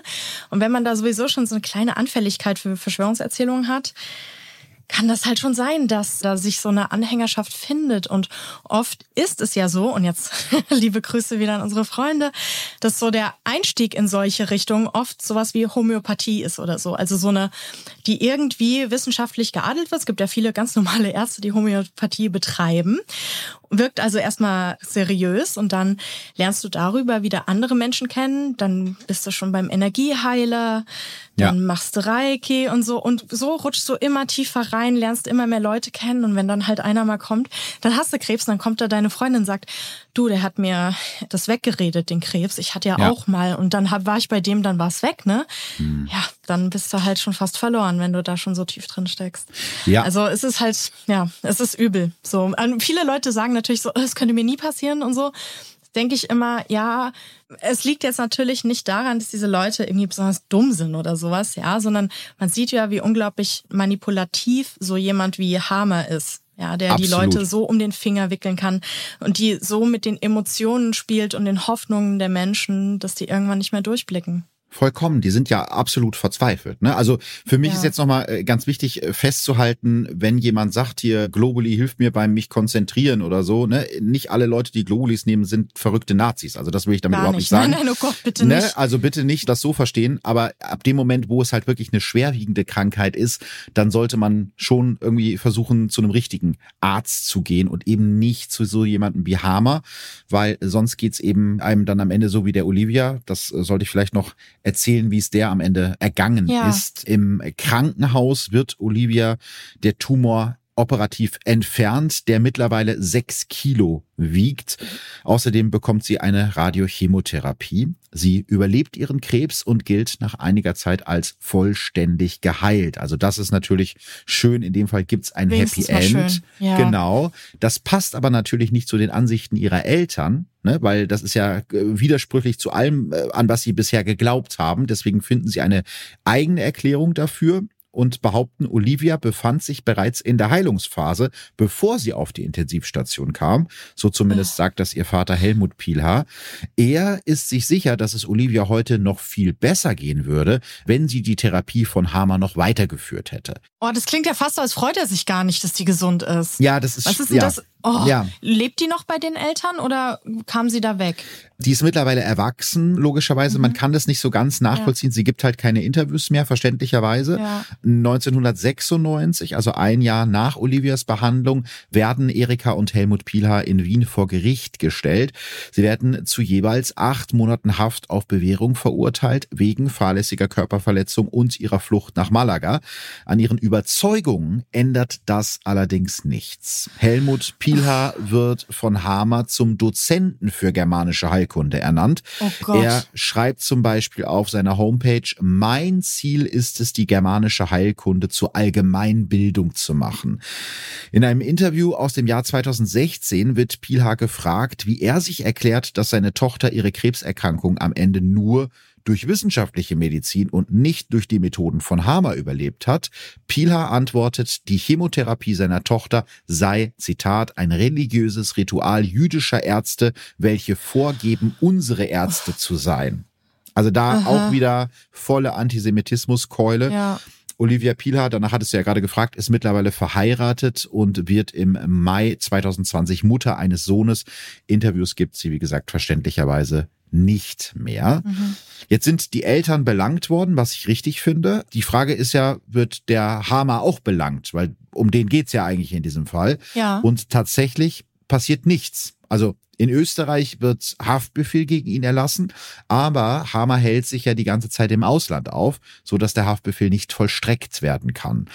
Ab dem 20. August 1997 steht er dann mal wieder vor Gericht, dieses Mal in Köln. Für Hamer ist das ja sozusagen ein Heimspiel. Vier Jahre vorher hat ja dasselbe Gericht ihn schon mal verurteilt, damals im Fall Vincent. Dieses Mal geht es um ganz ähnliche Fälle. 1995 empfiehlt Hamer einem an Knochenkrebs erkrankten neunjährigen Jungen statt einer medizinischen Behandlung eine Reise nach Spanien. Vier Monate später ist der Junge tot. Gott, ey. Einer, Vor allem immer die hm? Kinder. Immer die ja, ja. Kinder einfach. Das ist. Oh. Die das nicht selber entscheiden können. Ja. Ja, wir haben jetzt aber auch hier noch eine erwachsene Patientin einer 59-jährigen Frau, die ebenfalls an Krebs erkrankt ist, rät Hamer, trennen Sie sich oder ziehen Sie mit Ihrem Freund zusammen, dann werden Sie gesund. Die Frau folgt seiner Empfehlung und stirbt kurz darauf. Außerdem geht es vor dem Kölner Landgericht um den Fall eines 29-jährigen Mannes, der schwer an Knochenkrebs erkrankt ist. Hamer rät dem jungen Mann, keine Medikamente mehr zu nehmen und sagt zu ihm, deine Leukämie verschwindet, wenn du die Konflikte mit deiner Freundin löst. Einige Monate später fällt der 29-jährige ins Koma und seine verzweifelten Eltern wenden sich wieder an Hamer, der schärft ihnen ein, auf keinen Fall den Notruf zu wählen. Der junge Mann stirbt noch am selben Tag. Ja, krass. Also das, ähm, das macht mich so unfassbar wütend und traurig mhm. gleichzeitig einfach, weil ich mir auch denke, wie krass verzweifelt musst du sein, um auf diesen Rat zu hören. So, also ja. was muss mit einem los sein, dass man darauf eingeht, sagt ja, okay, das mache ich jetzt so und eben immer wieder ja die Leute, also Eltern und sowas, die das für ihre für andere Leute entscheiden oder so.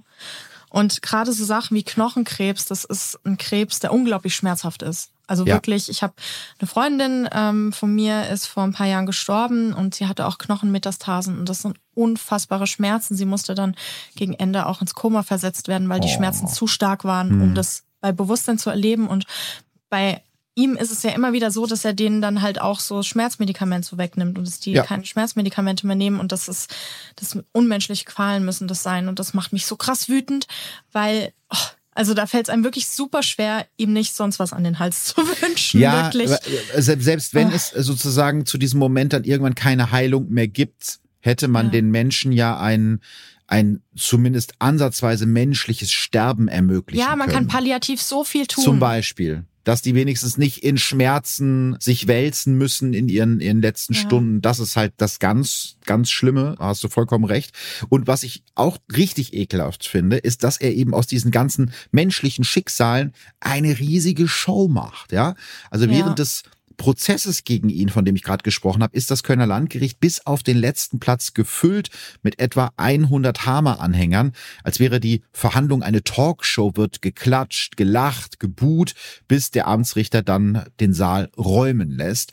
Hamer und seine Verteidiger inszenieren sich in diesem Prozess als politisch Verfolgte, Einmal wirft der Wunderheiler dem Vorsitzenden Richter sogar vorsätzliche Tötung vor, weil er ihn nicht weiter praktizieren lässt. Also die machen da oh das ganz Gott. große Fass auf. Das wird ja auch gerne von Rechten oder auch von Verschwörungserzählern mhm. gerne genommen. Ich gegen den Rest der Welt, ich weiß, wie es läuft und die versuchen ja alle nur die Wahrheit zu unterdrücken. Und das ist genau das Gleiche im Prinzip.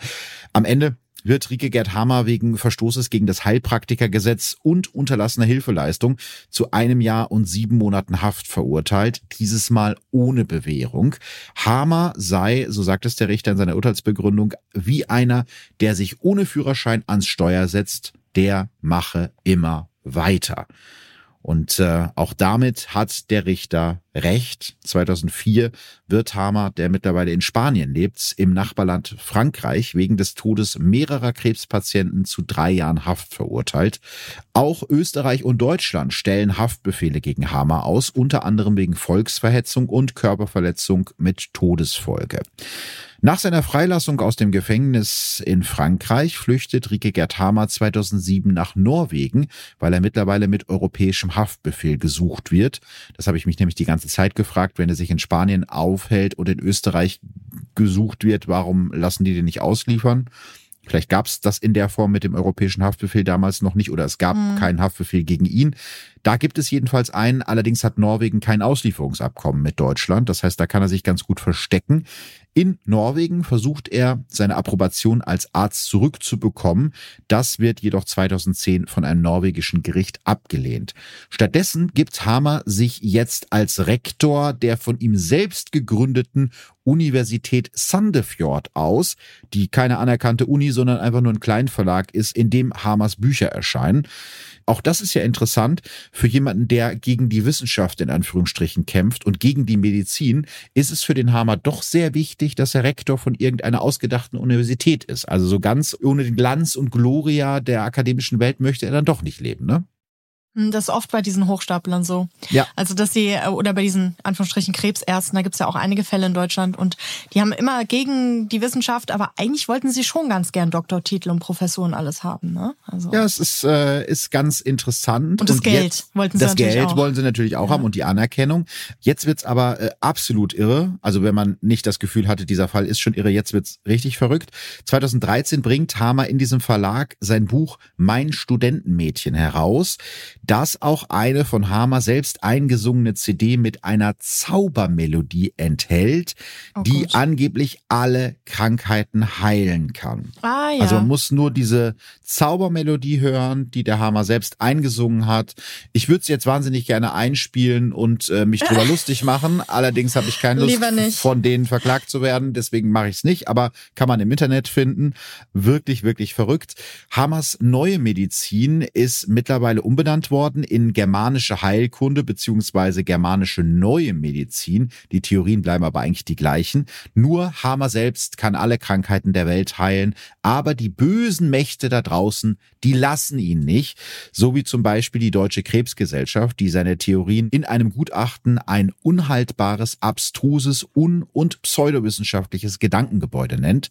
2016 wird dem mittlerweile 81-jährigen Hamer für seine Pseudowissenschaft der Satirepreis das Goldene Brett vom Kopf verliehen. Übrigens ein sehr hübscher Name für einen Preis. Ich wusste Finde ich auch. nicht, dass Hat nicht Xavier Naidoo den, den auch bekommen? Ja, es gibt ich auch, glaube ich, noch den Goldenen Aluhut. Also es könnte ja, sein, dass das alles so in die, genau. in die ähnliche ja. Richtung geht.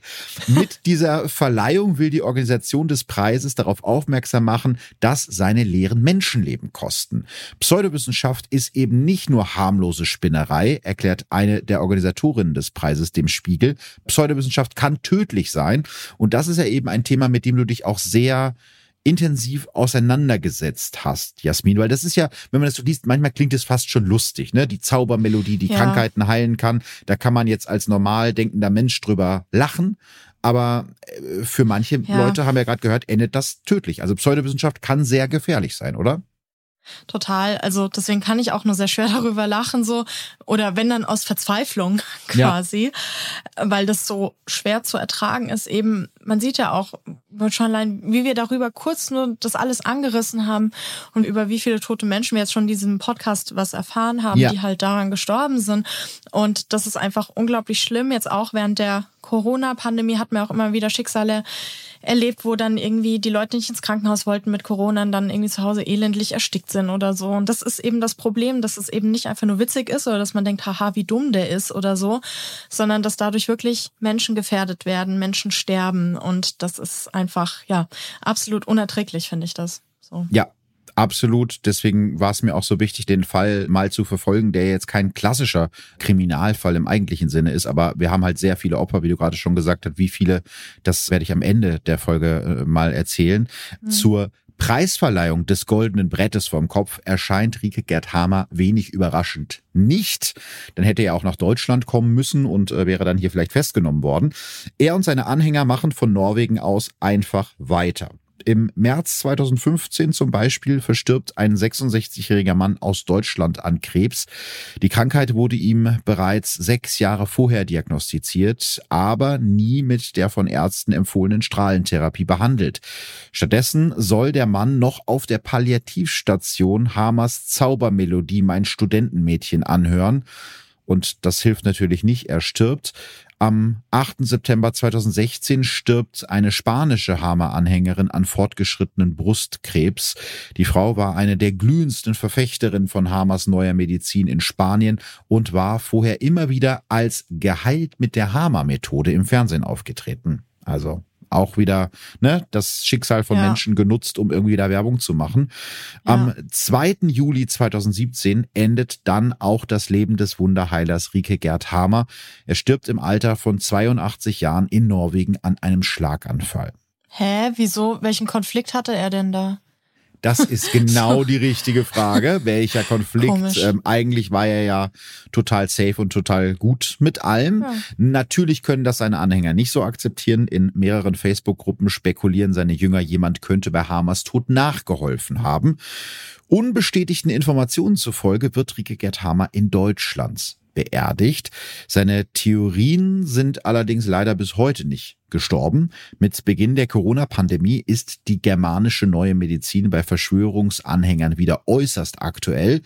Und natürlich Surprise, surprise, glauben die Hammer-Anhänger weder an die Pandemie selbst noch an die ja. Impfstoffe und auch nicht an das Tragen von Masken. Für sie ist Rike Gerd Hamer noch heute ein medizinisches Genie. Einer der Hamer-Jünger sagt zum Beispiel 2022 in einem Interview, Hamer hat einen Medizin-Nobelpreis verdient. Sobald seine Entdeckungen anerkannt sind, wird man ihm unendlich dankbar sein. Davon würde ich jetzt ehrlich gesagt nicht ausgehen. Da sind wir uns wahrscheinlich ja. beide einig. Ich habe mal versucht rauszufinden, wie viele Menschen eigentlich ja durch diese Hammer-Methode gestorben sind. Da gibt's unterschiedliche Schätzungen. Aktuell liegt die Schätzung ungefähr bei 500 Menschen. Also er hat Boah, 500 krass. Menschen durch sein Handeln direkt oder indirekt das Leben gekostet. Und damit ist er natürlich ganz weit vorne, was die Todesopfer angeht. Und das ist halt echt schon richtig, richtig krass, wenn man drüber nachdenkt. Also wahrscheinlich hätten auch nicht alle von denen gerettet werden können, aber die Vorstellung, ja, dass klar. da 500 Menschen noch leben könnten ähm, ja. und selbst wenn es nur 100 wären, das macht einen so richtig, richtig wütend, oder? Oder zumindest nicht elendlich leidend gestorben werden, weißt du? Ja. Es sind so genau. viele verschiedene Sachen, die mich da so wütend machen, aber vor allem also es ist schon schlimm, wenn Leute da dem ja anheimfallen, diesen, diesen Vorstellungen, dass sie dadurch gerettet werden können. Aber ganz besonders schlimm mhm. finde ich es auch bei Fällen, wo sie für andere entscheiden. Also Kinder oder irgendwie pflegebedürftige ja. Angehörige oder sowas, die keine Wahl haben. Und das finde ich nochmal doppelt bitter. Gerade die Kinder, die echt noch so ihr Leben vor sich hatten und oft Krebsarten halt haben, die gut heilbar sind, ja, und dass die mhm. echt keine Chance hatten und die natürlich ihren Eltern vertraut haben, die Eltern natürlich darauf vertraut haben, dass sie da schon das Richtige tun. Das ist einfach, das sind so viele menschliche Tragödien. Was mich so wütend macht, echt, dass ich denke, wenn man das alles hört, der müsste doch schon 30 Jahre im Knast sitzen. Ganz ehrlich. Ja. So, und dass Stimmt. der da einfach weitermachen kann. Und, und ähm, weiß ich nicht, was eigentlich mit seiner ja. Frau, habe ich mich da die ganze Zeit gefragt. Ich meine, ihr Sohn ist ja auch gestorben so und sie war ja auch irgendwie Ärztin. Hat die da immer ja. mitgemacht oder haben die sich getrennt oder? Nee, die sind zusammengeblieben. Die Frau ist, glaube ich, ein paar Jahre vor ihm gestorben. Und also sie war jetzt nicht aktiv an der Behandlung beteiligt, aber sie hat ihn immer unterstützt. Und tatsächlich ist dieses Mein Studentenmädchen, hat der Hammer auch für sie geschrieben. Ach, also selbst als sie schon tot war, hat er irgendwie ihre, seine Liebesgedichte an sie noch vermarktet als die ultimative Methode, alle Krankheiten zu heilen. Es ist ja auch diese Schwierigkeit, sein komplettes Leben war ja auf diese Methode aufgebaut. Also seine ja. ganzen Anhänger, seine Einkünfte, sein ganzer Stellenwert in, in dieser Gesellschaft, in dieser Umgebung. Irgendwann hat er, glaube ich, den Punkt verpasst, um zu sagen, wisst ihr was, das war alles eine Scheißidee, ich steige jetzt aus aus der Geschichte. Ja. Also ich glaube wirklich, dass er am Ende selbst immer mehr an diese Sachen geglaubt hat. Falls er es am Anfang nicht schon getan hat, spätestens gegen Ende seines Lebens war er so in seinen eigenen Gedanken gefangen. Und das ist ja das, was man bei Anhängern von Verschwörungserzählungen leider immer wieder feststellt. Ne? Ja, ist ja auch quasi alles was sie kennen. Mhm. Wenn man denen dann darlegt oder die dann auf einmal auf die Idee kommen, es stimmt alles nicht, bricht ja ihr ganzes Leben zusammen. So, also ihnen wird ja der Boden ja. unter den Füßen weggezogen und ja, das ist wie bei den Eltern, die sich dann hinterher noch einreden, wenn das Kind schon verstorben ist, wie wir es vorhin hatten, dann halt sagen, ja gut, nee, ist schon richtig, was wir gemacht haben und es muss an das anderem mhm. liegen und so, weil es dann natürlich auch sehr schwer ist, mit sich dann zu leben. Also dann mit dieser ja. Schuld, mit diesen Gefühlen. Das ist ja eine unglaubliche psychische Belastung dann in dieser Situation. Absolut. Und ich finde es halt so schlimm, dass sich das so ja durchgesetzt hat. Ich habe gestern auch mal bei YouTube geguckt und selbst da findet man diese Scheiße. Also da gibt's irgendwie mhm. Leute, die da erzählen, weiß ich nicht, da ist eine Frau, der hat eine Freundin gesagt, sie sieht ein bisschen dick aus nach der Schwangerschaft. Und da meinte sie so, ja, dann hätte man bei der Frau in dem Moment Blutergebnisse gemacht, dann hätte man eine Leukämie festgestellt. Also da, da kannst du dir nur an den Kopf fassen, ja. Und dann, ja, und dann haben sie sich ausgesprochen, dann ist die Leukämie verschwunden. So. Wo ich ah, so denke, okay. unfassbar. Hm. Also, das ist, äh, das ist so scheiße, einfach, ja. Also, Rieke Gerd Hammer ist ja studierter Arzt. Er hat zumindest mal Medizin studiert. Das heißt, er war eigentlich im Kern Wissenschaftler. Ja. Und was mich fasziniert, ist, dass jemand, der sich mit der Materie ja eigentlich auskennen sollte, dass der so abrutscht. Und das sieht man ja, ja bei der Querdenkenbewegung auch, wo es auch Ärzte gibt und gar nicht wenig Ärzte, die das Coronavirus irgendwie runterspielen und sagen, das gibt's alles gar nicht so in der Form. Ja. Hast du eine Erklärung dafür, dass man auch als gebildeter wissenschaftlicher Mensch so abrutschen kann? Ja, also ich meine, WissenschaftlerInnen sind ja jetzt auch keine anderen Menschen, ne? Also sie sind genauso nee. emotional, genauso anfällig. Wenn jemand anfällig für Verschwörungserzählungen ist, kann das natürlich auch sein, dass diese Person Wissenschaftlerin oder Wissenschaftler ist. Kann passieren. Das sind ja letztlich auch ganz normale Leute. Und wenn dann eben wie bei ihm so ein krasser Einschnitt ist, so ein Trauma passiert, wie sein Sohn, der da halt ohne Schuld zu sein, da einfach versehentlich erschossen wird, was ja, ja wirklich unfassbar tragisch ist und auch eine unglaubliche psychische Belastung ist. Und wenn er da halt in seinem Prozess, das zu verarbeiten, falsch abgebogen ist, sage ich mal, und sich das ja. dann so manifestiert, dann, tja. Theoretisch mhm. kann das jeden auf, in irgendeine Form passieren. Manche sind ja. anfälliger für, manche nicht. Da gibt's ja auch gute Bücher so zur Verschwörungserzählung, habe ich auch ein paar Mal gelesen. Und da stand das halt auch immer dran, ja, theoretisch kann es jedem passieren. Nur es kommt immer aufs Ausmaß an. Also wie als zum Beispiel Jeffrey Epstein gestorben ist, so mhm. sich da ähm, suizidiert hat in seiner Zelle, als die Nachricht kam, war mein erster Gedanke auch so, hm, hat er? so, ja. Also ja. da merkt man so, dass man selber Stimmt. auch manchmal so ein bisschen so spe am Spekulieren ist oder so, aber es verfestigt sich dann mhm. nicht. Aber bei anderen Leuten, wenn die halt so skeptisch sein, fehlinterpretieren so in eine Richtung gar nichts mehr zu glauben. So, das ist sehr schwierig dann. Ja, und was ich jetzt in der Recherche total spannend fand, das hat auch ein bisschen meine Klischees über Bord geworfen, weil ich jetzt bei gerade so Homöopathie-Anhängern, ja, ich habe die eigentlich immer relativ links eingeschätzt. Ne? So ein bisschen hm. Yoga, hier ein bisschen Tee, da mal so ein bisschen Globuli. Und ganz viele von denen haben ja überraschend rechte Ansichten. Also hast du diese Beobachtung auch gemacht? Ja, und das ist auch so ein bisschen, oh, das ist so komplex, ey, da könnte man fünf Stunden drüber reden. Aber zum Beispiel, mhm. Weißt du, woher der Heilpraktikerberuf kommt? Jetzt, wenn du es so sagst, vermutlich aus der Nazi-Zeit. Ja, ist tatsächlich so. Also ähm, ah, echt, okay. Adolf Hitler war ein krasser Anhänger von nennen wir es alternative Medizin. Er hat ja auch selber einige chronische Erkrankungen gehabt und hat dann versucht, die auch so selber zu therapieren. Oder sein Arzt hat so sehr interessante Therapien für ihn sich ausgedacht, unter anderem eben seine vegetarische Ernährung, weil er da auch äh, so gesundheitlich Probleme hatte und es damit besiegen mhm. wollte. Und in der Nazi-Zeit wurde dann halt dieser Beruf des Heilpraktikers als Alternative zum Arzt so geschaffen und bis heute gibt's den halt, sowas gibt's in anderen Ländern nicht. Ja, das ist was wirklich so sehr Deutsches so auf dieses Heilpraktikergesetz und bietet halt Tor und Tür für Missbrauch, ja. Und gerade so, ja, rechte Strömungen, die ja sowieso diesen alternativen Lebensstil, gern auch Selbstversorger, mhm. Permakultur und so, ne. Das ist wieder so dieses Beispiel, wenn du einmal damit anfängst, dann rutschst du immer tiefer rein.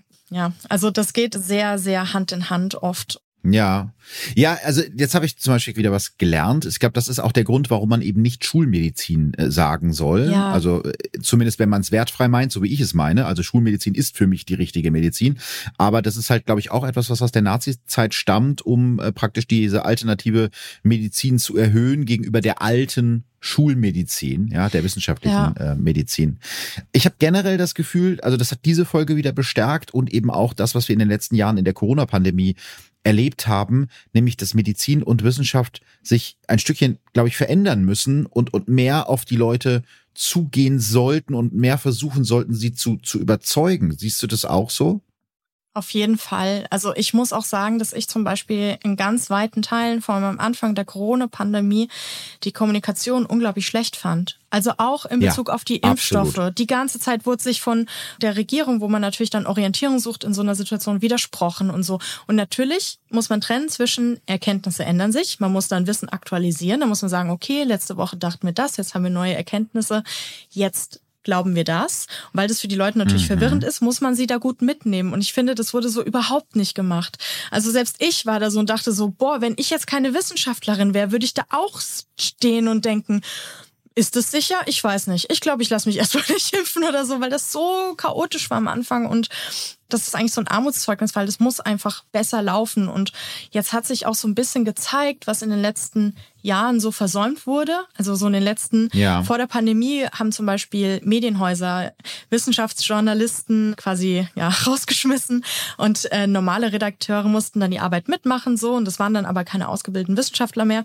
Und jetzt wurden ja schnell wieder ähm, Wissenschaftsressorts geschaffen, aber was einfach so in den letzten 20 Jahren da verpasst wurde an wissenschaftliche Inhalte, leicht verständlich für die Leute aufbereiten, das Jetzt, man mhm. merkt es jetzt einfach. Also das ist irgendwie so, kommen wir vor, so, ja, jetzt fällt es uns auf die Füße. So, ja. Ja, es hat sich aber auch, glaube ich, ein bisschen was insofern verändert, dass durch das Internet ja ganz viele Informationen für alle Menschen verfügbar sind und du diese Gatekeeper gar nicht mehr hast, also Journalisten oder Wissenschaftler, zu denen man aufschaut, die einem alles erklären, sondern theoretisch ist das ganze Wissen der Welt im Internet. Mhm. Ich muss es halt nur finden und ich muss es einordnen können. Das ist Weil, das Ding. Äh, ja. Ich kann das jetzt lesen, aber ich verstehe es ja deswegen nicht. Oder ja, ich ziehe genau. da irgendwelche komischen Schlüsse raus. Und das ist, glaube ich, die ganz große Gefahr. Das heißt, da muss, glaube ich, irgendwie auch noch ein bisschen mehr getan werden. Elfenbeinturm ist jetzt so ein doofes Klischee Nö, von der aber Wissenschaft. Finde ich, ne? so finde ich sogar tatsächlich wirklich, weil ja? ich, ja, ich, ich bin ja auch in der Wissenschaft unterwegs und es, klar, in den letzten Jahren hat sich krass viel geändert so. Die, ja, die Wahrnehmung von Wissenschaften, auch so die Bereitschaft, Wissenschaftskommunikation zu betreiben, das, dem mehr Raum einzuräumen, aber ich weiß, dass das nicht sehr ideal ist. Es wird auch sehr viel von Wissenschaftlern verlangt. Also einfach so ja. vom Zeitpensum her, ja, dann musst du dauernd deine Paper, dann musst du wieder Forschungsgelder beantragen, sonst hast du in einem halben Jahr keinen Job mehr und so. Und nebenher sollst du bitte auch noch didaktisch schön deine Wissenschaft kommunizieren so. Und das muss mhm. alles eine Person machen. Also es ist nicht so, dass die Wissenschaftler da jemanden an die Seite gestellt bekommen, gesagt haben, hier, der hilft dir jetzt bei der Kommunikation oder so. Musst du alles selber machen. Bist kein ausgebildeter Kommunikationsmensch, geht's halt. Dann sitzt, hast du da halt wie so ein Arzt, der da sitzt mit Fachbegriffen um sich schmeißt. Die anderen Leute sitzen da so und denken sich, äh, was? Also ist so, aber ich finde auch, was sich da auch gezeigt hat, ist, dass wir viel früher da anfangen müssen, also schon in der Schule, ja. einfach naturwissenschaftlicher Unterricht war bei mir, ich weiß nicht, wie es bei dir war, war die Hölle. Mhm. Ja, ein Wunder, dass ich ja, Wissenschaftlerin total. geworden bin, aber es war angstbesetzt, es war ja, schlecht, total. es war unregelmäßig, es war furchtbar, es hat überhaupt keine Neugier geweckt, es war, es war, ich weiß nicht, wie oft ich geheult habe wegen Physik oder so, ja, mhm. bis ich dann äh, in die Oberstufe kam, da gemerkt habe, hey, Wissenschaft kann auch Spaß machen, aber ich finde, da muss auch echt mehr passieren, so und eben nicht so Frontalunterricht hier, äh, was, du kannst es nicht vorrechnen, fünf, ja, sondern dass ja. man so ein bisschen auch beibringt, was sind wissenschaftliche Methoden, was ist ein Experiment, wie, wie geht das? Weil jetzt haben wir auch gemerkt bei den Corona-Pandemie, wenn sich dann plötzlich dann halt die Erkenntnisse geändert haben, waren die Leute so, hä, das muss gelogen sein, weil letzte Woche hast du es noch anders gesagt. so.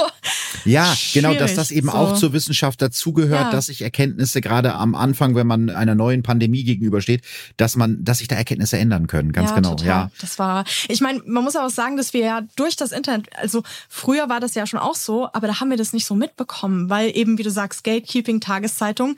Am Ende des Tages kam dann halt die Zeitung und da stand so, ah ja, ach, irgendwas mit Impfstoff, ja gut, lassen wir uns impfen. Jetzt hast du da beim Internet wirklich alles in Realtime und dann auch in Realtime die Leute, die sagen, oh, weiß ich nicht, ob es nicht vielleicht doch die Juden sind. So, ja, zum Beispiel. Du? Ja, ja, genau. Das ist echt Ach, Wahnsinn. Schwierig. Also das, ich finde, die, dieser, dieser Fall hat echt ganz viel ausgemacht, aber ich finde, das Plädoyer, was du jetzt gerade gegeben hast für einen besseren naturwissenschaftlichen Unterricht in der Schule, ist eigentlich ein schöneres Schlusswort, kann man sich für so eine schlimme Folge, also schlimm wegen der, der Sachen, die da passiert sind, eigentlich gar nicht wünschen. Ich glaube, wir haben ein bisschen mehr geflucht, als ich das in dem Podcast normalerweise tue. Also wir, wir beide, sorry an der Stelle. Aber es ist halt wirklich was, was einen sehr, sehr, sehr wütend macht und deswegen ja. glaube ich, mit diesem Plädoyer Plädoyer für einen besseren Unterricht und, und mehr Begeisterung für Wissenschaften, so kann man es, glaube ich, zusammenfassen, kann man doch ganz schön enden. Jasmin, vielen, vielen Dank. Du hast mir einige neue Erkenntnisse heute gebracht. Das war auch für mich sehr spannend. Ja, voll schön, dass ich hier dabei sein durfte. Weil, das habe ich eben bei der Aufzählung vergessen, du bist ja selber großer True Crime Fan. Das habe das hab ich nicht Richtig. gesagt. ja, ne? also richtig.